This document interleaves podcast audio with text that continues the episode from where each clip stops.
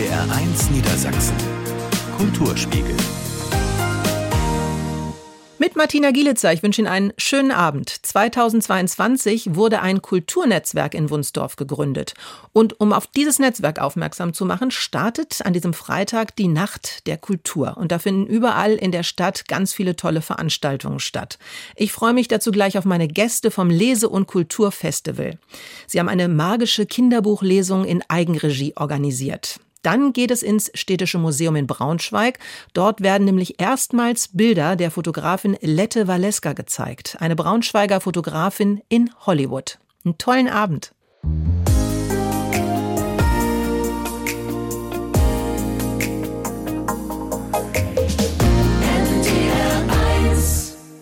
Der Kulturspiegel hier bei NDR 1 Niedersachsen am Dienstag. Schön, dass Sie da sind. 2022 wurde ein Kulturnetzwerk gegründet in Wunsdorf.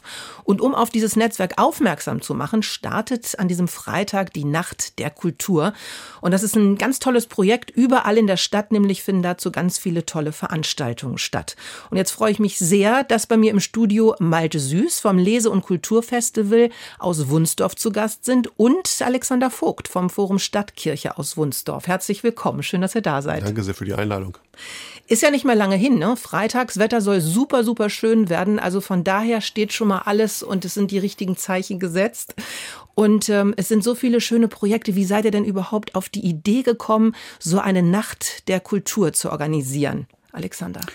Die Nacht der Kultur ist die erste Veranstaltung des neu gegründeten Kulturnetzwerks Wunsdorf, das sich ja jetzt gegründet hat und ja, über 20 Vereinigungen, Institutionen, Vereine, Initiativen zeigen an dem Abend ihr Repertoire. Und da sind wirklich viele schöne Sachen dabei. Malte, ihr seid ja, ja auch dabei vom Lese- und Kulturfestival. Wieso habt ihr sofort gesagt, da sind wir dabei? Weil es eine tolle Sache ist. Und ähm, deshalb sind wir mit dabei, mit Kinderbuchlesung, mit einer magischen und mit einem Chor abends, der singt und ähm, wir freuen uns sehr darauf, dabei zu sein und in Kooperation mit dem Forum Stadtkirche. Es wird, glaube ich, eine tolle Sache, wenn das Wetter mitspielt und von daher, wir freuen uns sehr darauf. Also ich habe ja schon mal auf den Wetterbericht geguckt. Das Wetter wird mitspielen, es soll trocken bleiben und es soll, abends scheint ja keine Sonne mehr, aber es soll auf jeden Fall eine klare Nacht werden. Von 17 bis 22 Uhr ist es ja soweit. Du hast eben gerade schon gesagt, eine magische Kinderbuchlesung. Ja. Als ich das gehört habe, habe ich schon gedacht, boah, ich hatte ganz viele Bilder im Kopf. Erzähl mal, was ist da alles so geplant? Es ist geplant, dass wir die Kirche ein bisschen schmücken mit Zauberstäben und Hexenhut und verschiedensten Sachen noch. Und darauf freuen wir uns sehr. Ich hoffe und glaube, dass es sehr, sehr magisch wird und viele Kinder kommen mit ihren Eltern oder Großeltern und die Kirche sehr, sehr voll wird. Du bist vom Forum Stadtkirche Wunsdorf, Alexander. Wie ist das für euch, dass das jetzt alles so geschmückt wird und dass die Kirche da so im Mittelpunkt steht? Das finden wir ganz, ganz toll, denn der Verein wurde 1999 genau mit diesem Zwecke gegründet, dass wir den sakralen Raum der Stadtkirche, die auch immer noch als Kirche genutzt wird, insbesondere im Winterhalbjahr, dass wir ihn äh, im Sommerhalbjahr des Jahres wirklich mit Kultur erfüllen. Und das ist breit gefasst. Das heißt also äh, Kunst, Kultur, Musik, Lesungen. Ein Besuch lohnt sich bei uns immer. Ich finde es ja vor allen Dingen auch ganz, ganz toll, dass da was für die Kinder gemacht wird. Warum ist euch das gerade so wichtig, Malte, dass ihr was organisiert, wo die Kinder Kultur erleben können? Naja, ich finde, dass wichtig ist, dass Kinder ihre Fantasie ähm, ausleben können. Und das bei Kinderbüchern ist das ja, wir haben den Bollerwagen unter anderem, den, glaube ich, Nicole schon mal erwähnt hat, ähm, der auch in Schulen geht ähm, damit Kinder ihre Fantasie in den Büchern weiterhin erleben können. Oder in der Corona-Zeit war es ja ein bisschen schwierig, dass das halt ähm, sie in ihrer ja, Fantasie weiter angeregt werden ob es, und das hoffen wir, dass das bei der magischen Kinderbuchlesung, dass sie sich wegträumen können. Und äh, ja, darauf ich, freuen wir uns sehr. Ich glaube natürlich, da träumen sich nicht nur die Kinder weg, weil auch die Erwachsenen, also ob jetzt Eltern mitkommen oder Großeltern mitkommen, ich glaube, das ist für groß und klein, ja. für alt und jung, ja. das ist wirklich ja. für alle was. Das ist eine ganz schöne Sache. Ähm, was erwartet ihr an diesem Abend? Dass die Kirche wirklich pickepack voll ist, dass ganz, ganz viele kommen? Das ist unsere Hoffnung, dass ganz, ganz viele kommen, sei es bei der Kinderbuchlesung oder abends halt bei dem Chor, den wir noch anbieten. Da werden ja ganz viele Projekte gestartet in Wunsdorf in der Nacht der Kultur. Was erwartet die Besucher und Besucherinnen denn noch so alles bei euch, Alexander? In Wunsdorf generell äh, ein breit gefächertes Programm. Improvisationstheater, Aufführungen im Stadttheater, ja, wie Malte schon sagte, Lesungen bei uns, auch an anderen Orten der Innenstadt. Alles zu, nachzulesen auf dem entsprechenden Flyer, den man auf der Homepage von äh, Kultur im Stadtpark findet. Worauf freust du dich da jetzt schon am meisten, Malte? Natürlich auf die magische Kinderbuchlesung, das ist ganz klar. Aber gibt es sonst noch Sachen, wo du sagst, da möchte ich auf jeden Fall auch hin? Es gibt verschiedene Bands, die spielen. Impro-Theater hat Alexander schon erwähnt. Ich freue mich ehrlich gesagt auf alles. Einfach mal vorbeizugucken, durch die Stadt zu laufen und mal zu schauen, was wird so angeboten. Ich bin äh, sehr gespannt und freue mich sehr. Wie hat denn bislang so dieses Miteinander zwischen den ganzen unterschiedlichen Angeboten und den Leuten, die das machen, funktioniert, Alexander? In einer absoluten Kollegialität. Das hat äh, wunderbar funktioniert. Es gab ein paar Initiatoren, die während der Corona-Pandemie sich überlegt haben, es muss was getan werden für das Miteinander der verschiedenen Kulturinitiativen in der Stadt. Kultur darf nicht untergehen über die Pandemie hinweg. Und aus dieser Zeit heraus ist das Netzwerk gegründet worden. Wir sind eigentlich immer noch in Gründung. Äh, manche können sich da auch noch einen Verein vorstellen, andere sind da vielleicht zurückhaltender. Aber die Vielfalt macht es eben. Ähm, es sind äh, Initiativen dabei, die haben eigene Spielstätten, wie wir zum Beispiel. Ähm, andere kommen jetzt gerne zu uns. Das beste Beispiel dafür ist das Lese- und Kulturfestival. Wir verstehen uns da wirklich auch als äh, offene Anbieter, gehen gerne, sehr gerne Kooperationen ein. Ja, freuen uns eigentlich, dass das Lese- und Kulturfestival gerade jetzt für die Kinder was macht, äh, denn da waren wir bisher nicht so gut aufgestellt. Ja, und es ist das erste Mal, dass diese Nacht der Kultur tatsächlich stattfindet. Wenn ich jetzt sehe, was ihr da alles so aus dem Boden gestampft habt, jetzt schon so beim ersten Mal, dann könnte ich mir gut vorstellen, dass das auch äh, ja, nächstes Jahr, übernächstes Jahr, dass es da viele tolle Veranstaltungen geben kann, dass ihr immer größer werdet und dass Kinder dabei sind. Klar, das ist natürlich ganz besonders schön. Gibt es da eigentlich Bücher, die ihr da jetzt speziell ausgewählt habt für diese magische Kinderbuchlesung? Das ist äh, von der Autorin Esther Kuhn und das Buch heißt Magische Kleinanzeigen. Und da freuen wir uns sehr drauf, dass das vorgelesen wird. Esther Kuhn hat leider keine Zeit an dem Tag und von daher übernehmen das zwei Leser oder Leserinnen.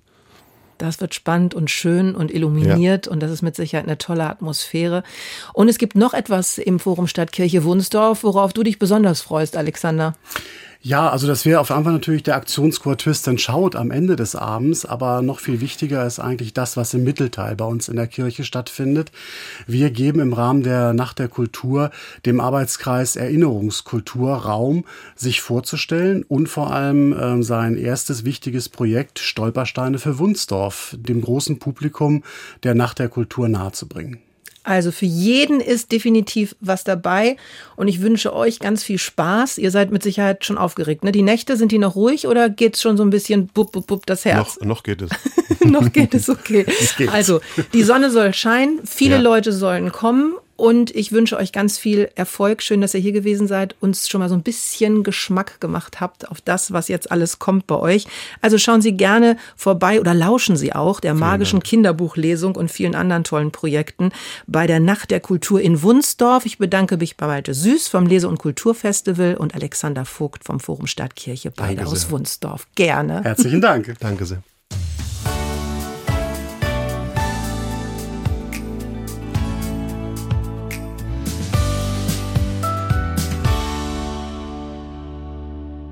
NDR 1 Niedersachsen, der Kulturspiegel am Dienstag. Schön, dass Sie bei uns sind. Im Städtischen Museum in Braunschweig, da weht ein Hauch von Hollywood. Das Museum zeigt nämlich Bilder der Fotografin Lette Waleska.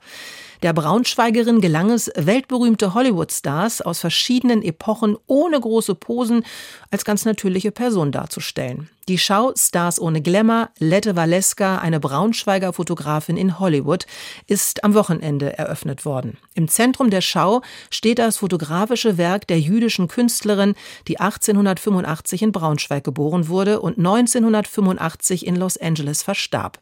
Peter Schaffiner hat sich die Schau angesehen. Filmstars wie Gregory Peck, Ingrid Bergmann, Doris Day oder Gene Kelly hängen in Großaufnahme an hohen türkisen Wänden in der Halle des Städtischen Museums. Lette Waleska hatte sich in Hollywood zu einer sehr gefragten Lichtbildkünstlerin entwickelt, erzählt Kurator Andreas Büttner. Damals war es halt äußerst ungewöhnlich und gerade auch, weil Litwaleska gar keinen Wert darauf legt, dass es unbedingt ein hundertprozentig technisch perfektes Foto sein muss. Bei manchen Fotos sieht man die Schreibtischlampe, die gerade als Scheinwerfer benutzt wurde im Hintergrund. Man sieht teilweise Unschärfen, aber das wurde wirklich in der Zeit der 40er, frühen 50er Jahren total gelobt, dass es wirklich sich abhebt von der perfekten Fotografie. Ich bekomme ihre Fotos eine höhere Lebendigkeit und das wurde gelobt. Mit einer Leica und einer Rolleiflex im Gepäck emigrierte Lette Valeska 1937 nach Los Angeles. Hier begann sie professionell als Fotografin zu arbeiten. Zunächst fotografierte sie Schulkinder, aber nicht, wie es üblich war, im Studio, sondern in ihrer alltäglichen Umgebung. Ihre besondere Arbeitsweise öffnete ihr die Türen zur Film- und Glitzerwelt Hollywoods. Das führte dazu, dass der berühmte Produzent Selznick sie engagierte und meinte auch, wenn die, die mit Kindern gut umgehen kann, wird sie auch mit Schauspielern umgehen können. Und das führte dazu, dass sie dann ganz junge Schauspieler, die noch gar keinen großen Namen hatten, fotografierte und teilweise die erste war, die bei ihnen zu Hause fotografierte und ganz normale Fotos von Filmstars, angehenden Filmstars machte, als ob es Nachbarn wären. Hollywood-Stars waren die bevorzugten Motive der Künstlerin. Sie fotografierte die Promis und ihre Kinder am liebsten bei ihnen zu Hause, in der freien Natur, in Gärten am Meer oder auf Partys, was die Starfotografie grundlegend beeinflussen sollte und den Porträts eine sehr individuelle Note gab, betont Andreas Büttner. Die Kinder von Frank Sinatra tauchen auf, die in der Badewanne planschen und also auch wieder ganz ungezwungen sind. Und daneben haben wir dann zum Beispiel Fotos von der Tochter von Ronald Reagan, wo man sieht, sie ist schon die kleine Prinzessin, die sich dann vor dem Schwingtisch der Mutter schon äh, präsentiert, die schon anscheinend auch von ihrem Vater hofiert wurde und die dann stärker schon in diesem Hollywood-Umkreis aufgewachsen ist. Durch eine Holztür geht es in einen großen Raum. In drei Glasvitrinen wird anhand persönlicher Dokumente und Fotos das bewegte Leben der Künstlerin dargestellt. Fotos aus fast 100 Jahren des Lebens vom Kleinkind Letta Valeska, wo sie vielleicht so drei, vier Jahre alt ist, bis zu ihrem letzten Foto, mit der die Traueranzeige versehen worden ist. Und das ist mir fast schon ein Wunder, dass es gerade diese frühen Kinderfotos noch gibt, wenn man bedenkt, äh, dass sie nun aus Deutschland fliehen mussten. In einem dritten Ausstellungsteil werden ausgewählte Starfotos anderer zeitgenössischer Hollywood-Fotografen präsentiert. Hier sind eher die bekannten Ikonenfotografien der Weltstars mit großen Posen zu entdecken. Einerseits die klassische Audrey Hepburn aus Frühstück bei Tiffany, aber auch die Jane Fonda, die lassiv sich da auf einem Bett regelt und sozusagen auch zwei Gegenpole von verschiedenen Frauentypen zeigen, die dann sozusagen die verschiedenen Genres des Filmschaffens der 50er, 60er Jahre dann auch darstellt. Das gleiche haben wir dann eine Wand weiter bei den Männerbildern, wo wir starke Männer zeigen.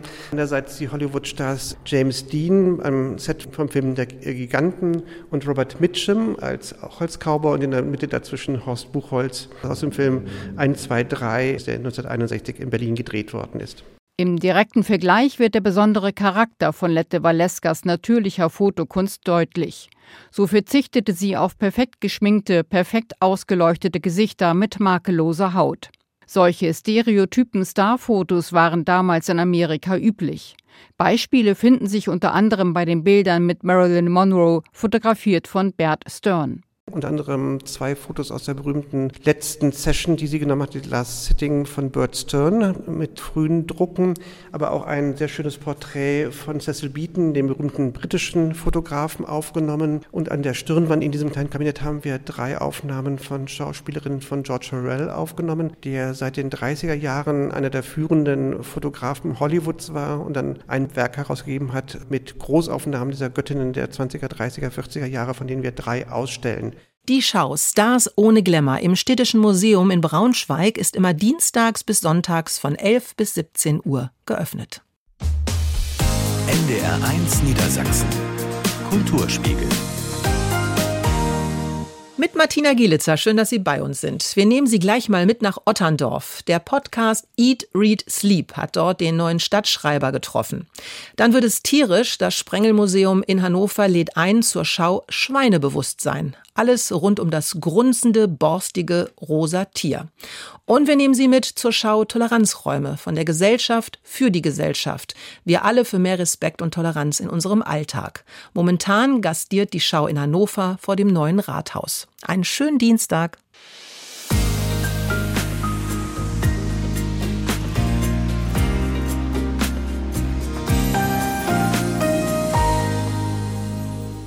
Gemeinsam mit uns geht es durch den Dienstagabend hier im Kulturspiegel bei NDR 1 Niedersachsen. Der Hamburger Daniele Palou hat gerade einen ganz besonderen Job in Niedersachsen. Er ist nämlich Stadtschreiber von Otterndorf an der Elbe.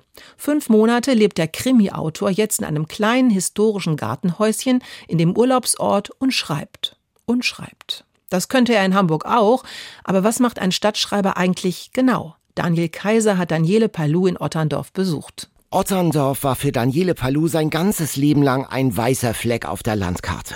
Als er im Mai anreist, traut er kaum seinen Augen. Die Hauptstraße, die Marktstraße durch den Ort war links und rechts mit großen Bildern von mir plakatiert. In Schaukästen, in Schaufenstern. Das war wie vor so einer Bundestagswahl. Das war wirklich surreal. Und seitdem weiß ich, okay, Otterndorf liebt seinen Stadtschreiber wirklich. Stadtschreiber in Otterndorf, das ist eigentlich ein Literaturpreis, so etwas wie ein Stipendium. Daniele Palou darf gratis in einem kleinen klassizistischen Häuschen wohnen und bekommt jeden Monat 1200 Euro. Du kriegst die Möglichkeit durch dieses Gartenhaus, was du gestellt bekommst und das Honorar in Ruhe, mehr oder weniger Ruhe, an deinem Text zu arbeiten. Aber es ist eben auch ein Amt Du hast schon auch, finde ich, repräsentative Aufgaben. Du sollst das kulturelle Leben der Stadt bereichern. Im Vertrag festgelegt sind eine Antritts- und eine Abschiedslesung.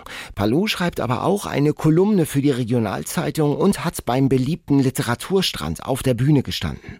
Eigentlich ist er aber in Otterndorf, um seinen dritten Krimi fertig zu schreiben. Doch mit der Ruhe ist das so eine Sache, denn das Gartenhäuschen, eher ein Gartenzimmerchen, hübsch ist es ja, liegt direkt an einem beliebten Spazierweg. Jeder, der vorbeigehen kann, kann ins Haus gucken. Das nutzen die Leute auch sehr ausgiebig, äh, gucken rein, gucken, was macht er denn so, gucken mir beim Leben und beim Arbeiten zu. Also es ist schon so, dass du jedes Gespräch auf dem Wall hörst durch die Fenster. Du wirst automatisch rausgerissen. Das Haus ist Bestandteil der Stadtführung, des Stadtrundgangs, der Kinderschnitzeljagd. Ruhe, made in Otterndorf. Mit Kopfhörern und Musik geht es dann aber, lacht Daniele Palou. Wegen des Geldes macht er es nicht. Für Champagner und Austern sind 1200 Euro dann doch nicht genug. Das ist wirklich eine tolle Gelegenheit, sich hier in dieser Zeit komplett aufs Schreiben zu konzentrieren oder fast komplett. Also es ist wirklich toll. Das sehe ich einfach mal so als Geschenk an und ich habe ja auch ein paar Rücklagen, so ist es nicht. Aber wenn du davon deinen Lebensunterhalt bestreiten musst und eine Wohnung in Berlin, Hamburg, München, wo auch immer finanzieren, ich glaube, dann wird es schwierig. Immerhin, seine Krimis sind in der Otterndorfer Buchhandlung Bestseller. Und auch der neue Roman wächst jeden Tag. Der spielt dann zwar in Nordfriesland, aber ein bisschen Otterndorf-Geschmack ist nicht ausgeschlossen. Wenn ich den Namen für einen Rechtsanwalt zum Beispiel brauche, dann nehme ich mal einen Stadtrat, fahre hier so rum und schaue, welche Namen mir so begegnen und da bediene ich mich ganz gerne und Vielleicht taucht ja auch der Nachname zumindest des hiesigen Bürgermeisters in meinem Krimi auf, wer weiß. Der Stadtschreiber von Otterndorf ist auch Thema in unserem NDR Bücher Podcast Eat, Read, Sleep. Die neueste Folge mit vielen schönen Buchtipps ist jetzt online, überall da, wo es gute Podcasts gibt, zum Beispiel in der ARD Audiothek.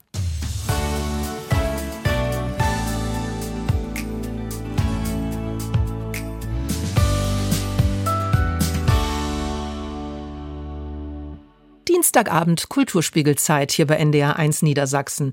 Schweine. Ja, mal sind sie Glücksbringer, niedliche Tiere, die man sich als Schlüsselanhänger anbringt, und dann werden sie als Symbole für das Unsaubere gesehen oder einfach als Nutztiere, die dann auf den Tellern landen.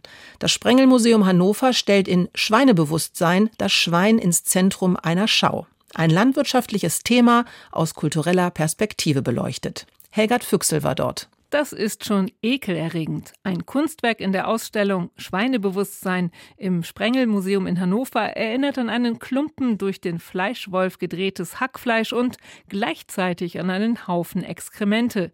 Die Arbeit von Pierre Bismuth aus Belgien ist aus Polyethylen. Zu allem Überfluss ist auch noch Brathähnchenaroma zugesetzt. Die Kuratorin Inka Schube wollte die Arbeit zunächst nicht in die Ausstellung aufnehmen, hat es dann aber doch getan. Inzwischen ist es fast meine Lieblingsarbeit, weil sie dieses ganze Thema Kreislauf und Kreislaufwirtschaft, ne? auf so eine ganz einerseits unglaublich schlichte und bildhafte und andererseits doch komplexe Weise thematisiert. Insgesamt 16 Künstlerinnen und Künstler stellen aus. Da sind lustige Comiczeichnungen von Anna Haifisch, Charakterporträts von Schweinen mit menschlichen Eigenschaften. Die Fotografin Maria Seftsch sucht nach dem Schwein in der Stadt und findet es auf Tellern, als senfgetränktes Fastfood oder mit Soße übergossen neben Knödeln. Felix Bielmeier präsentiert Schwarz-Weiß-Fotos von Schweinespielzeug, Beschäftigungsmaterial für die Haltungsform Stufe 2. Die Schau beginnt bei Themen wie Produktion, Verzehr oder Transport von Schweinen, aber da hört sie nicht auf. Wenn man beim Schwein anfängt zu denken, kommt man wirklich ganz, ganz weit. Dann kommt man zu den interessantesten Fragen, die von sehr übergreifender Bedeutung sind. Über das Schwein kommen die Künstlerinnen und Künstler zu Fragen wie was heißt humanes Töten? Was heißt Tierwohl? Was bedeutet es für Familien in Rumänien, wenn ein Familienmitglied in Deutschland in einem Schlachthof arbeitet? Jede Arbeit biete Spuren in die Tiefe, sagt Inka Schube. Da kann man, wenn man möchte, weitergraben und gucken, wohin führt mich das eigentlich noch, zu welchen eher allgemeinen Fragestellungen. Fast alle Werke wurden eigens für die Schau produziert. Die Ausstellung soll Fragen aufwerfen. Und auch Spaß machen, sagt die Kuratorin. Und ihr ist wichtig, dass alle Positionen auch künstlerisch etwas bieten. Das ist vielleicht auch das, was ich versucht habe, in dieser Ausstellung ein bisschen zu provozieren, dass man einerseits einen ganz direkten lebensweltlichen Bezug hat und andererseits aber auch ganz und gar die Kunst zu ihrem Recht kommen lässt. Mit den Vorbereitungen hat Inka Schube vor zwei Jahren begonnen.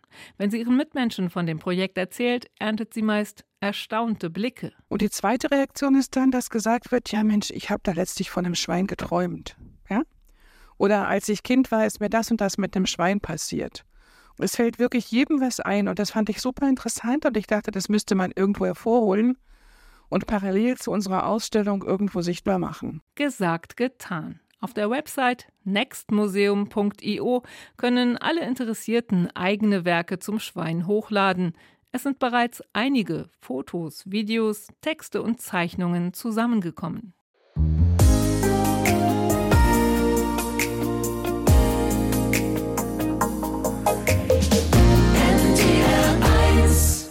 Dienstagabend, schön, dass Sie hier sind im Kulturspiegel bei NDR1 Niedersachsen. Besonders tolerant und respektvoll miteinander umzugehen. Das würden viele Menschen vermutlich erstmal positiv sehen. Doch welche Beispiele aus der Geschichte gibt es eigentlich für Toleranz? Wo ist sie im Alltag besonders wichtig und wo hat sie ihre Grenzen? Mit all diesen Fragen beschäftigt sich die durch Deutschland tourende Schau Toleranzräume. Sie macht seit dem 30. August Station in Hannover vor dem neuen Rathaus. Christine Hefemeyer hat sich die Schau angesehen. Der schwarze Container mit den bunten Flatterbändern wirkt auf dem großen Tramplatz etwas verloren.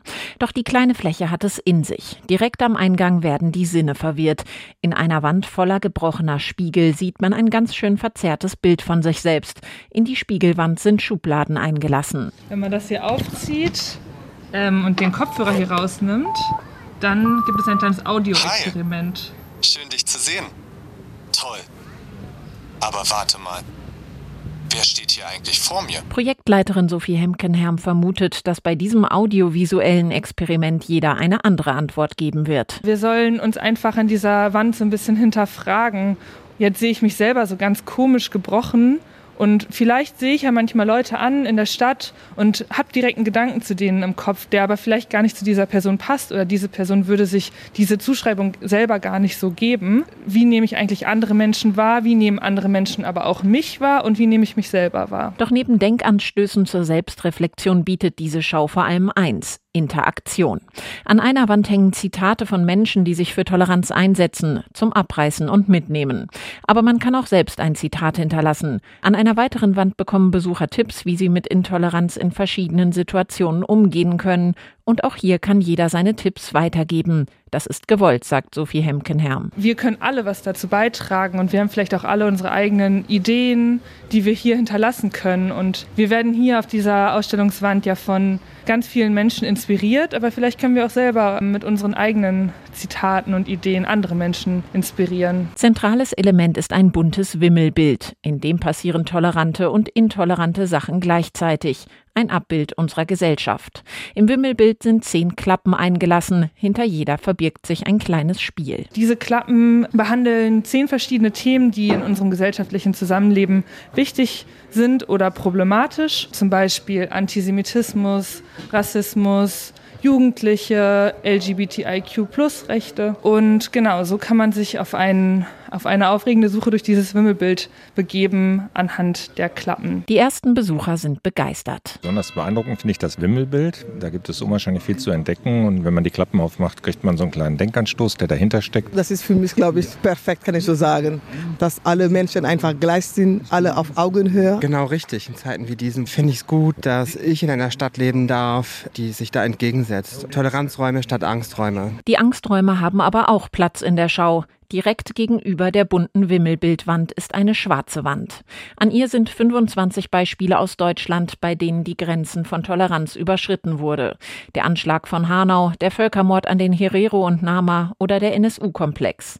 Alles aus der Perspektive der Opfer, sagt Sophie Hemkenherm. Das soll einfach so ein bisschen zeigen, wo im schlimmsten Fall ähm, Hass und Hetze hinführen können und dass wir immer aufpassen müssen und ähm, uns einsetzen sollten für eine tolerante und gerechte Gesellschaft. Noch bis zum 19. September ist die Schau Toleranzräume in Hannover auf dem Tramplatz zu sehen. Dann tourt sie weiter durch Deutschland.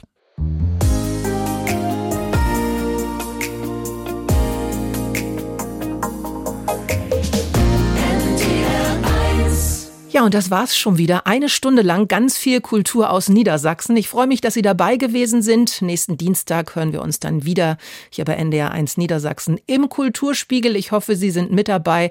Und jetzt erstmal ganz viel Spaß bei Traumhaft hier am Dienstagabend. Am Mikrofon war Martina Gielitzer. Bis dann. Tschüss.